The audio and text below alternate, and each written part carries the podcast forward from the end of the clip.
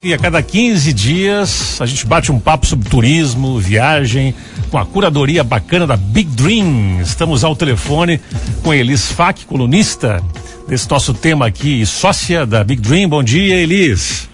Bom dia, Gerson, e bom dia a todos os ouvintes. A gente começa o nosso bate-papo de hoje, quinzenal, aí sobre o aeroporto de Passo Fundo. Temos novidades?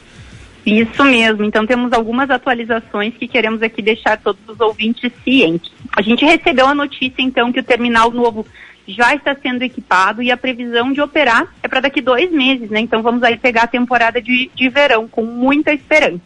Alguns equipamentos ainda precisam ser comprados e remanejados, enfim, mas as companhias aéreas, a princípio, essa semana já começam a fazer a migração para esse novo terminal. E uh, com a abertura do novo terminal, é, Passo Fundo traz consigo a possibilidade de receber aí a maior aeronave da história que já pousou em Passo Fundo, que é o Boeing 737, que vai ser operado pela companhia Gol. E ele comporta, é, né, pode transportar 186 passageiros. Então, é um número bem expressivo para a gente se deslocar diretamente até Guarulhos. E Boas notícias notícia... então, né? É, é, é aí da, da, do deslocamento das empresas para o terminal novo já dá indicação que vai mesmo agora caminhar, né?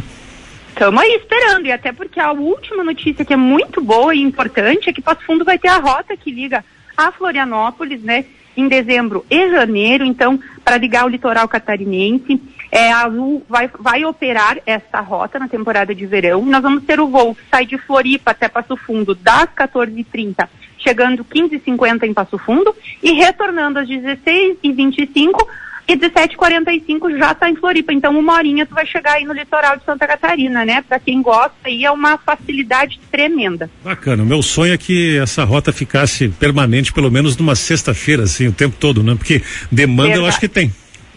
Verdade, Gerson, concordo contigo. Vamos torcer aí, né? Bom, atualizações do visto é, mexicano, porque aconteceu muita coisa aí, a gente tem que dar uma atualizada nesse tema, né, Elis? Isso mesmo. Então, Gerson, nós temos um problema bem grande com o visto, por quê? Porque Cancún é um dos destinos mais buscados aí, né, no Caribe. E o portal está gerando muitos problemas, as pessoas não conseguem agendamento do visto, apresenta sempre um erro, né? E as operadoras, entidades do setor de turismo, enfim, se reuniram para conversar com o consulado e buscar flexibilização. Então estamos na espera aí de uma notícia, é, lembrando que hoje quem possui visto, né, para o Canadá, Estados Unidos, Japão, Reino Unido e todo o espaço Schengen, não precisa de visto mexicano presencial. Porém, né, é uma minoria isso, então a gente espera que logo se solucione tudo isso. Até porque hoje, para nós, o deslocamento para fazer o visto é São Paulo ou Brasília, então se torna bem complexo. A gente tem, tem que acabar dando outras possibilidades para os clientes né, que querem ir para o Caribe, em visto, né, com esse visto aí de, de Cancún, que acaba não sendo hoje fácil de conseguir.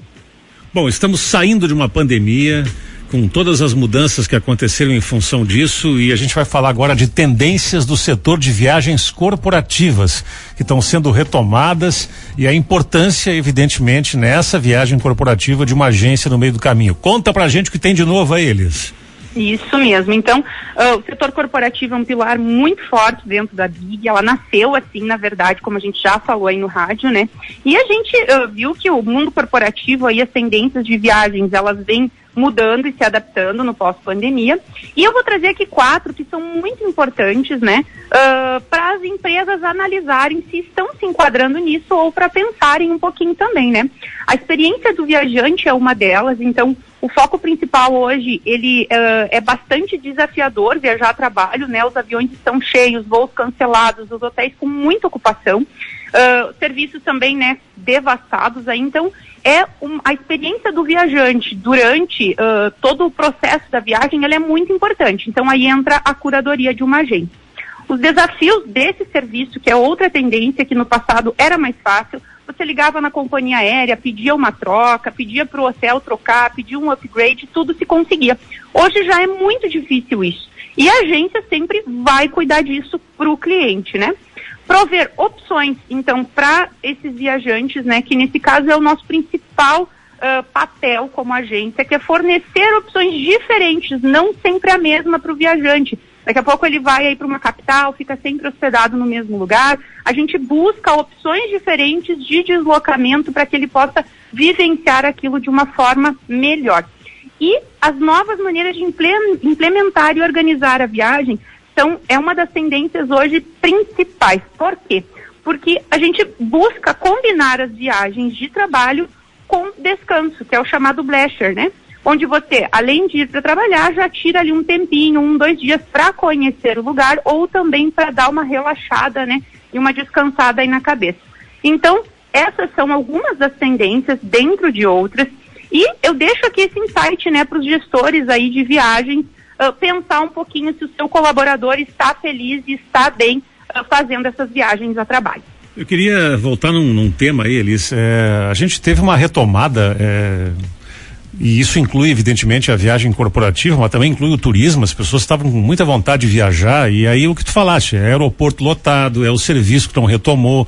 É um negócio que eu tenho percebido é, depois de começar a viajar é que, claro, eu estou falando numa média aqui, né? Por favor, eu não quero personalizar. É, os hotéis, eles viveram momentos terríveis na pandemia, né? E eles não conseguiram retomar a, a qualidade do serviço que tinham antes, por vários motivos, né? É, e acho que aí entra muito, e não é só o hotel, é o serviço em geral, né? Tudo aí ainda está, digamos, eh, sofrendo a pandemia, mas com uma demanda alta. Aí entra a agência para ajudar, né? Eles para indicar os melhores caminhos hoje, né? Porque não se retomou a, a 100% da qualidade do serviço no turismo, né? Isso mesmo, é verdade. E isso não é só no Brasil, Gerson, é a nível mundial. A gente uhum. conversa aí com as operadoras de todo, né, todos os países e a demanda é a mesma, a dificuldade de pessoas né, qualificadas para colocar novamente nas posições, ela vem sendo difícil. Então acaba né, que a agência ela fica por trás de tudo isso, tentando dar o melhor suporte sempre, cuidando da melhor forma do passageiro, da viagem, né? É aquela curadoria que a gente fala sempre, Gerson. Com certeza. Mais importante ainda nesse momento onde existe uma demanda talvez igual à pré-pandemia, mas a cadeia que entrega ainda não se, não se ajustou, né? Verdade, verdade, é isso mesmo, né? E nós estamos aí, né, Gerson? Eu sempre digo, deixa aqui o nosso WhatsApp até, que é o 54992660008. Passageiro que precisa, às vezes, até de uma informação, né? Não precisa comprar a viagem nem nada, mas a Big está disponível para ajudar e dar todo o suporte naquilo que necessário. Tá bom, Elis, valeu. Boa semana para vocês aí, viu? Um abração, obrigada, Gerson. Tá bom, no Insta, para você ver aí várias coisas feitas pela Big, enfim, é arroba Big Dream Viagens.